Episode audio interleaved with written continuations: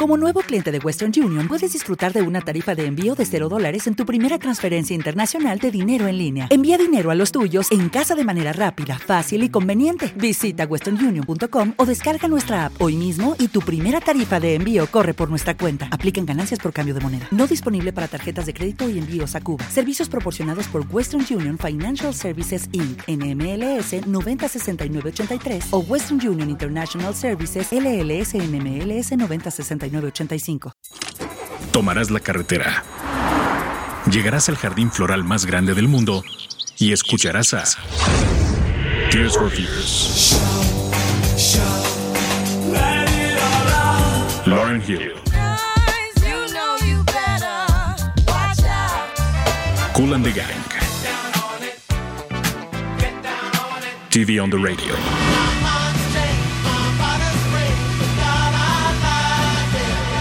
Diego El Cigala. En la vida hay amores que nunca pueden olvidarse. Y muchos más. La experiencia es el Festival Solar GNP, una escapada al campo con música y manjares. 18 de mayo, Jardines de México.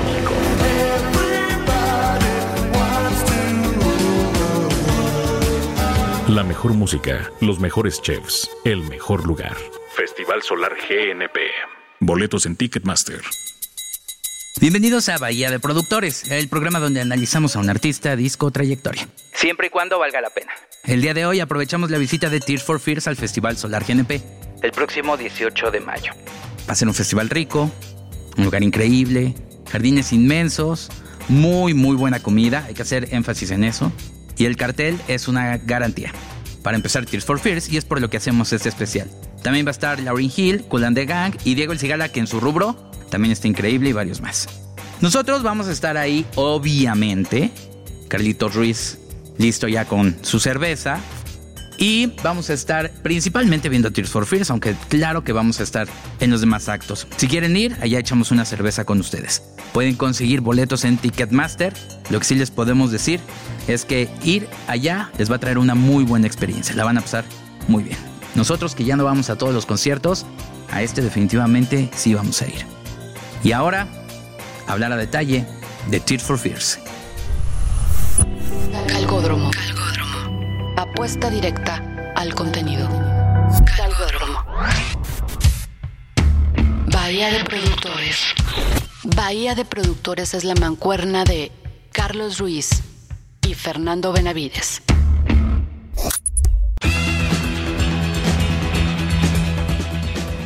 En esta ocasión hablaremos de un disco y ahorita entraremos en los dimes y diretes de Seeds of Love, de Tears for Fears. Salvador Castañeda, ¿cómo estás? Hola, buenas tardes. Chinito, ¿cómo estás? Te veo muy sonriente en este programa. Claro. muy bien, ¿cómo están todos ustedes? Pues, eh, muy bien, muy bien, muy bien. Eh, Chinito, haznos la presentación del disco y ya veremos cómo desemboca este programa. Ok, este, este disco para mí es muy especial. Yo le tengo mucho cariño. Le tengo mucho cariño por cosas personales, por la época en que lo escuché, por este muchas cosas, muchas, Ajá. muchas, muchas cosas. Le tengo mucho cariño y se me hace un disco eh, que marca eh, el principio de la muerte del sonido de los 80. No, no seas mentiroso.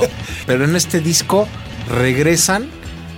De hecho, ellos no regresan porque nunca lo hicieron. Porque son, son, es un grupo que vino de sintetizadores y es un grupo muy representativo de los ochentas y de ese sonido que a nosotros tres creo que detestamos y odiamos. Este disco es el que rompe con eso y regresa al sonido orgánico con grandes músicos. O sea, es el final de los ochentas, pero pensando en los noventas. Yo creo que es un disco eh, que define la... la- ¿De, la de qué año es el disco? 89. 89, sí. Pero empezaron, los 80 que nada. empezaron a hacerlo en 1986. Visto desde el 91 es un disco de los ochentas, visto en los ochentas es un disco 91. O sea, es, es- Sí, no, no, no. O sea, veamos eh, el, el, tiempo también, que ahorita vamos a ver el tiempo en su momento. Quítate el estigma de, de, Tears for Fears de Shout y de Mad World. Y de Shout. Y de, todas esas. Y de, Shout. Y de Shout. y de Shout, que lo vimos hasta el cansancio. No. Este, este pasaba? Sería bueno poner en contexto a los escuchas, porque estamos que si 80s, 90s, mimoso, ¿qué pasaba en esa época? Eh, en, ese, en ese momento estaba sonando, o había salido en el mismo año, el Doolittle de los Pixies, que es un gran disco, la verdad, y que tiene un sonido muchísimo más arriesgado. Estaba el Disintegration de The Cure, que también es un discazo. Estaba Like a Prayer de Madonna. Em, no, para su, para, su público era un evento. Sí, sí, sí, Estaba el Passion de Peter Gabriel. Estaba el Pump de Aerosmith, que también está brutal. Tiene James, eh, James Garagon, tiene varias muy, muy buenas canciones. De hecho, yo creo que es el último disco chido de Aerosmith antes de, Totalmente. de que viniera el Get a Grip, que es súper comercial, ¿no? Sí, Fate No More, Epic. Muy discaso, discaso. Y eh, evidentemente México estaba a la vanguardia de la música, compitiendo con Peter Gabriel, con Pixies y con todas estas bandas, con Yuri encabezando, abanderando al país, con la canción al borde de un ataque de nervios. Caramba. Al, digna representante. Yo también estoy al borde de que me den un ataque de cualquier otra cosa. Pero a ver. Y, vendió millones y millones de discos en el mundo mismo. No sé por qué Ahora que estamos con lo ochentero, me parece que Team for Fears es del futuro, ¿no? Pero ochentero era esta cosa. Tú dices, ustedes dicen que este disco tiene eh, un, un sonido noventero. Y te voy a decir, que viéndolo desde la perspectiva de la ruptura de los noventas, que fue el grunge, es un disco súper ochentero. O sea, Tears for Fears, visto desde ese punto de vista... Pero estás hablando que el grunge ya se consolidó en el 94, por ahí. Sí, por eso yo digo que este disco y está, con otra está a los 80. Este disco todavía está grabado analógicamente, ¿no? No, también el, el Nevermind de Nirvana está ah, grabado. Ah, bueno, sí, pero ya con otros procesos más digitales y bla, bla, bla. Este es un disco totalmente eh, ¿Cómo era la leyenda? A, A, A. Análogo, análogo, análogo, ¿no? Y... Te voy a refutar a lo largo de este, de este programa. Está bien, qué bueno. Y te voy a callar la boca. Vamos con una canción. Eh, Woman in Chains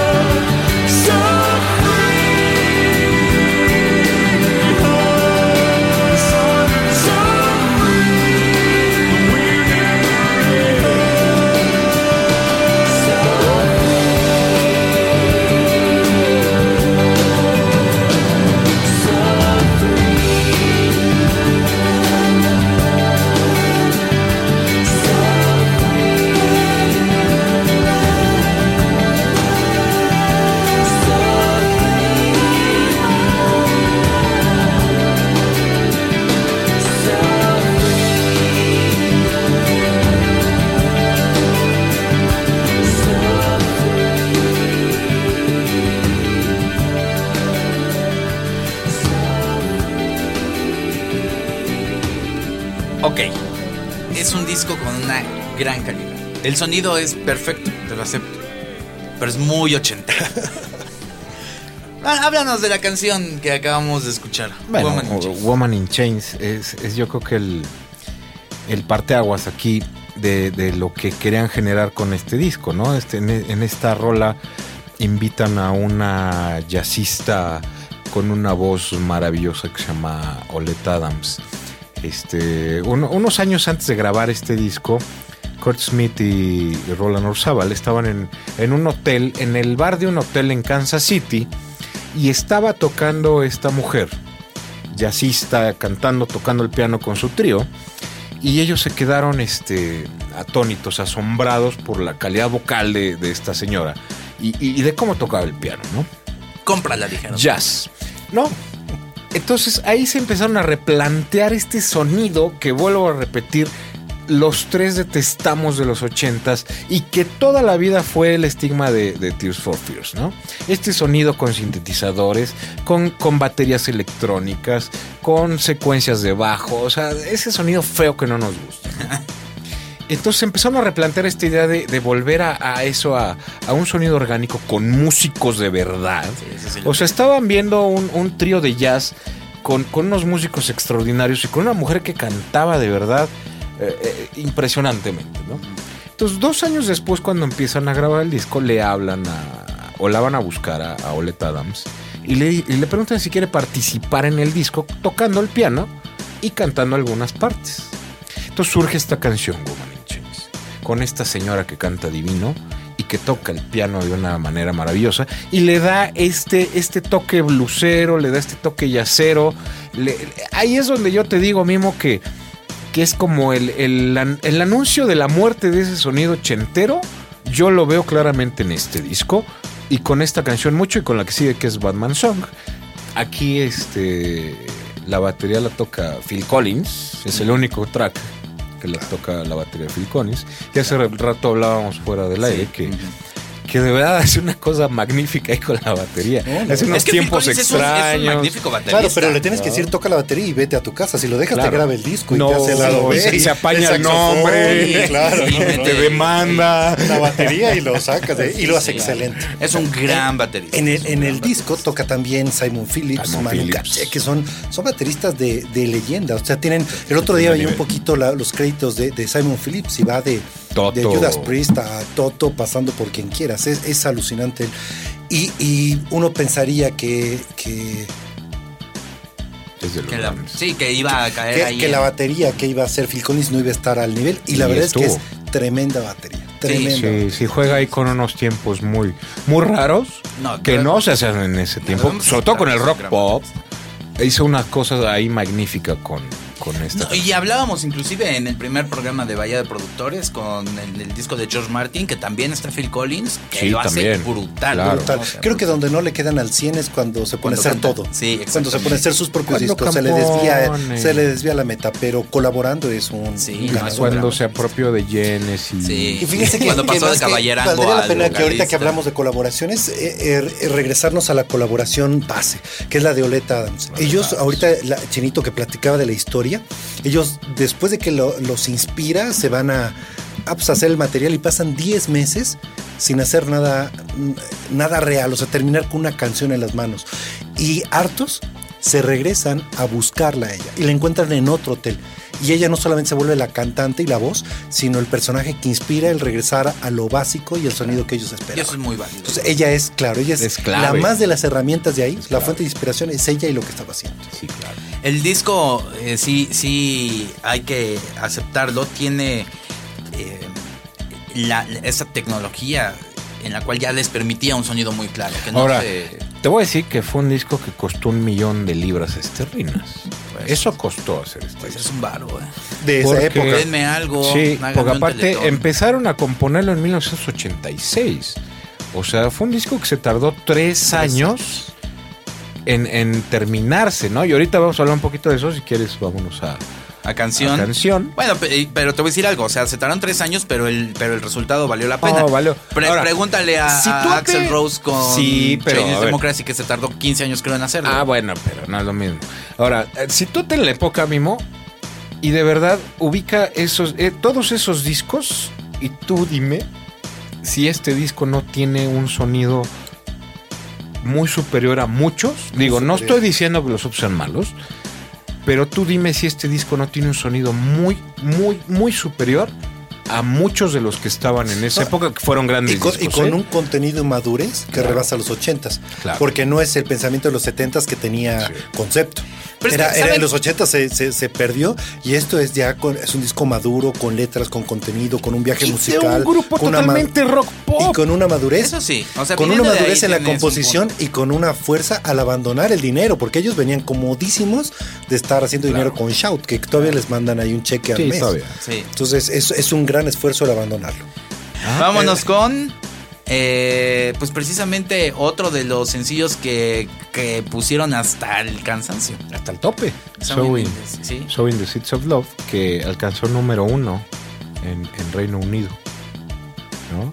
Y ahorita hablamos de ello. Me Fíjate, no gusta. poder ser de los 80 porque el disco lo editan en diciembre o en septiembre, no, no recuerdo, del 89. O sea, para que fuera un éxito, el primer Es- sencillo tuvo este que haber tipo sido de discos 90. Son los que amarraron los tres siguientes años de los 90 y no los dejaron. En esta ocasión defenderé a Chinito. Bueno, este, este, este fue el primer sencillo de este disco. ¿no? Vamos a oírlo.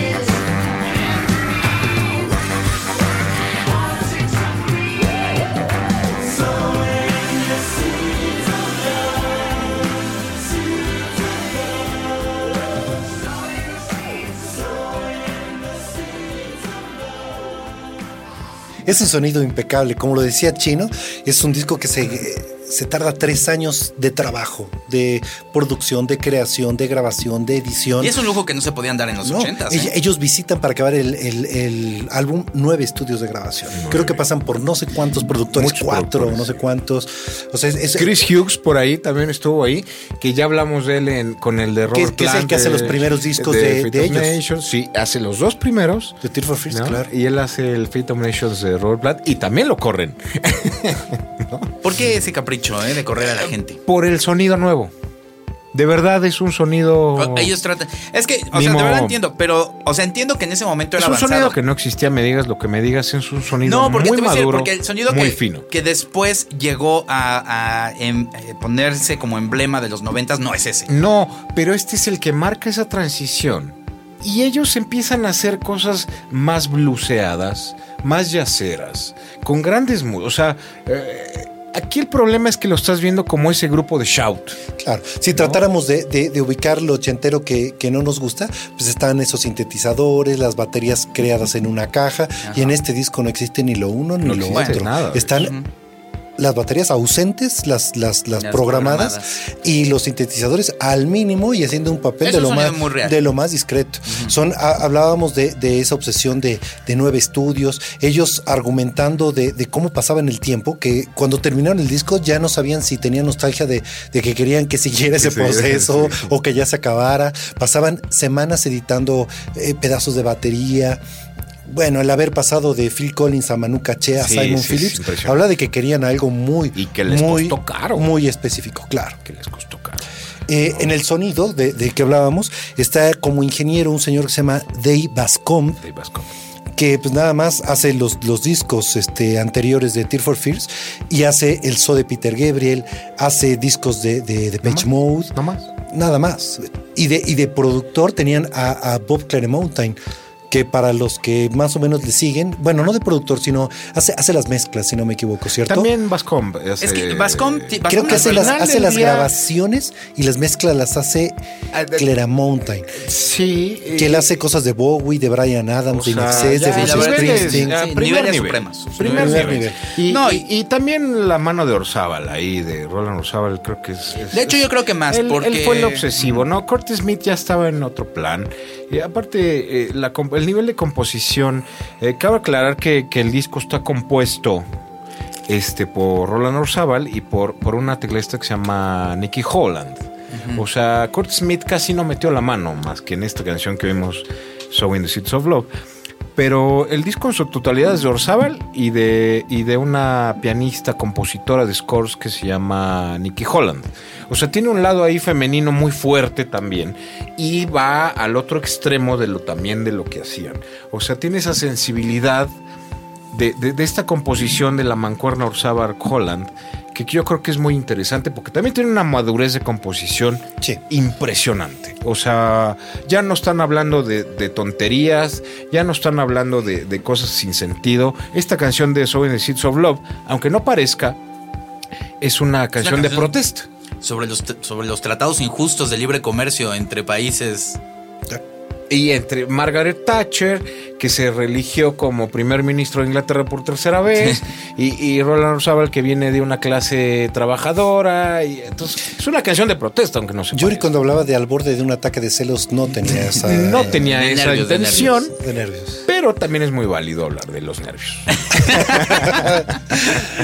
No, es, es- es un disco que, que ahorita que lo comentas, esa madurez los lleva musicalmente a crear muchos espacios que, que ayudan a que el sonido sea elegante. El sonido- el sonido si uno, no tiene si uno problema. sigue a las baterías, yo le puse mucha atención Las a las baterías y es alucinante. Cada golpe de tarola viene acompañado de un pequeño platillo, de un pandero, de una reverberación Todo dedicada, pensado. momento a momento. Decían y si, y si tú compones recto, o sea, es esa base de batería así sin, No sin pierde, eh, y no, no, no puedes llenar esos, esos, esos Ahorita arreglos. comentaba, ¿no? De esta edición de una batería que les llevó 15 días. 15 días, una sola batería. Claro. No, no. Están creadas con un gusto que luce en el sonido. Ese- y además no trae esa métrica donde esperas bombo, tarola, bombo, tarola, No. bombo, sino son patrones muy únicos de, de composición. Y ahí, como decías, Chava, entra, entra Oleta Adams, ¿no? Con esta cosa de jazz y, y proponiendo y diciendo, a ver, y si le hacemos así, sálganse de, de esa línea tradicional del pop o del rock pop y Pero metámosle todo- bueno. cosas más,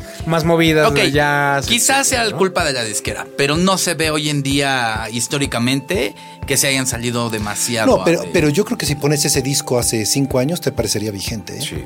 En sonido no extrañarías nada y en composición se daba. De hecho, eh, yo- eh, eh, parecería eh, muy vigente, cosa que no pasaría con, con Shout o con me cualquiera de los otros temas. encantaría que, que mucha gente se fijara en este sonido y empezara a producir este con es esta calidad. ¿eh? feo, El verdad. trabajo de las voces es gan- Maravilla. gana- No, no, no, ganador, es que súper lucidoras, con arreglos que momento a momento cambian. Uno escucha los efectos que trae cada voz y son casi para cada, cada estrofa de la canción. Ahora tuvo estragos fuertes de hacer este disco, ¿eh? con todos estos cambios de, de- de productores y de estudios y de todo. Claro. Bueno, Kurt Smith termina divorciándose y termina separándose de, Ronald, de Roland Orzábal, ¿no? También, ah, también ahí vi por ahí una entrevista en, en internet de, de Roland Orzábal que decía que estaba ya harto de, de- de las disqueras, de esta exigencia de, del hit y del hit y del hit y saca para que venda otra.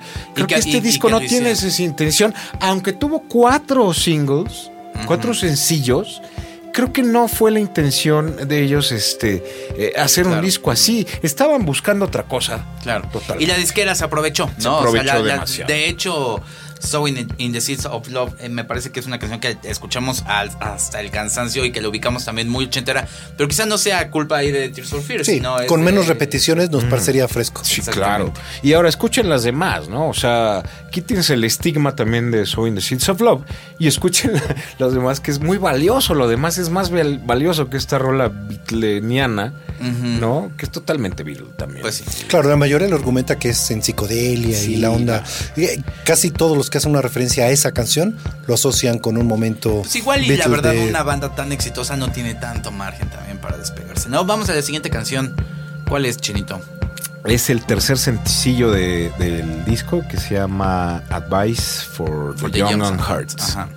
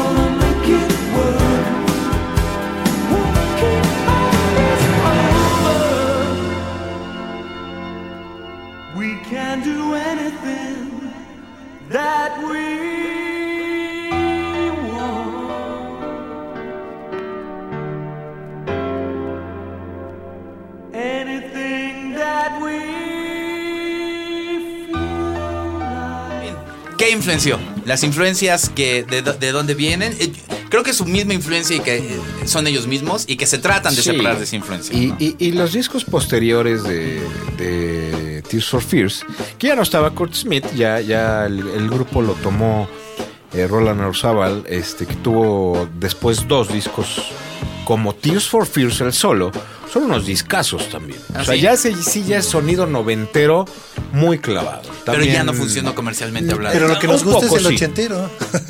No, pero sí, el, el- el siguiente disco fue el Elemental, que tiene ahí Breaking Down Again y tiene unas rolas. Bueno, lo que pasa es que estaba buenas. compitiendo con un género completo, ¿no? O sea, ya Pero el, el fue- grunge ya, ya. Y también fue cuando se empezó a liberar de la disquera, ¿no? O sea, ya, ya no pensaba en hacer sencillos y, y- y fue evolucionando, ¿no? Y, ya- y hace poco hablábamos de- del, del último disco cuando se reunió con Kurt Smith. Otra vez, el, el Everybody Loves a Happy Ending, Ay, sí, que se nos hizo muy malo, ¿no? Una, una, una cosa que hace una buena división en el tiempo es que hoy día cuando hablamos de música tenemos muchos géneros y subgéneros y cuando estabas en los ochentas era pertenecer a 10 años, no importaba qué música hicieras, rock, pop, ya, todo caía en ser de los ochentas. Claro. Y si estabas en los noventas, no importaba si era grunge, era de los noventas. Sí, y hoy día ya estamos en un nivel como más, más informado, como para ya no caer en una época, sino caer en, eh, eh, en géneros mucho más particulares. Tal vez ellos lo que están cargando en esta gran discusión es que en esa época era ser o no parte de 10 años, aunque fuera el último trimestre de la última década. ¿Eh? Este, conclusión, conclusión. ¿Se escucha, no se escucha? ¿Cuál es tu- Sí, es un disco que es totalmente maduro, elegante, de muy fino sonido y que marca realmente la, la aportación y el legado de Tear for Fears en su discografía. Eso es lo. eh, si se acaba Tear for Fears y no hay más material, si uno fuera el disco referencia, es eh, eh, Seeds of Love. Sí. Sí, claro. Digo, a, a pesar de mi cosa personal, de que yo le tengo un cariño. De tus 15 le años. Tengo un cariño Sí, fuerte de mis de 15 tus años. chambelanes cargándote, Y, y mis chambelanas cansándome. Y la calabaza que me recibió afuera con esta canción a todo lo. No, no, le tengo un cariño especial, este. Sobre todo por, por, por mi papá. Hay una experiencia ahí con mi papá. Y hay una experiencia eh, cuando yo tenía mi grupo, con el guitarrista, mi amigo Vito. Disco lo escuchábamos mucho en esa época y, lo desmenuzábamos como ahorita, ¿no? Lo, destazábamos y lo escuchábamos y lo escuchábamos y decíamos las cosas buenas y las malas. Entonces, pues pues, le fui agarrando mucho cariño. Pero a pesar de eso, creo que es un disco muy, muy, muy fino. El, el sonido a mí se me hace eh, pues casi perfecto. ¿no? La mezcla es casi perfecta. Este, la madurez de la composición, de las letras, porque son letras que tienen algo que decir, de verdad. Eh, quitándose ese estigma también de los ochentas con letras sin sentido. Aquí lo rescata Roland Ozábal con sus letras. Y se me hace un disco muy, muy, muy bueno, muy bonito, muy, muy disfrutable también. Pues ahí está, es un disco que me parece que como ingenieros, como productores, sí hay que escuchar. La verdad es que el sonido sí es muy bueno. Este, no, pero sí es un sonido muy bueno, o bonito. el de Yuri. Aunque, bueno, Parece como de los 40. ¿sabes? sí. en fin, muchas gracias por haber escuchado allá de productores. Eh, gracias, Aldo, gracias. Salvador Castañeda. Hasta la próxima.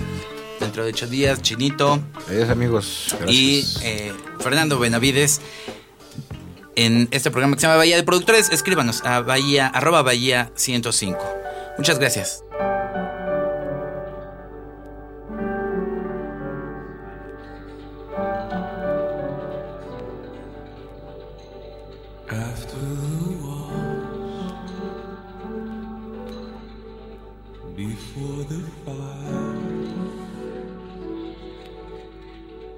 I will decay,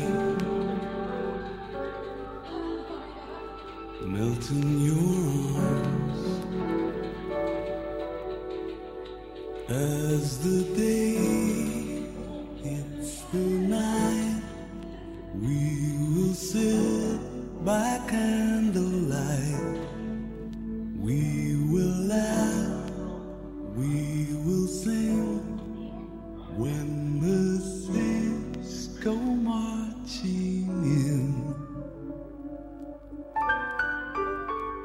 De Productores.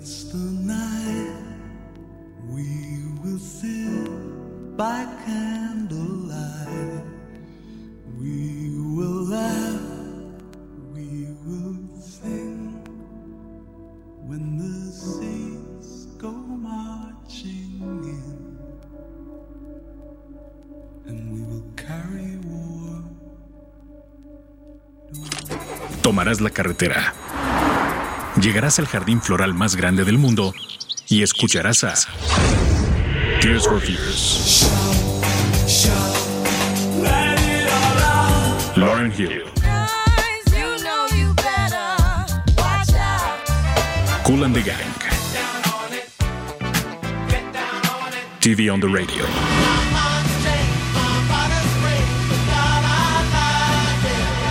Diego El Cigala. En la vida hay amores que nunca pueden olvidarse. y muchos más. La experiencia es el Festival Solar GNP, una escapada al campo con música y manjares. 18 de mayo, Jardines de México.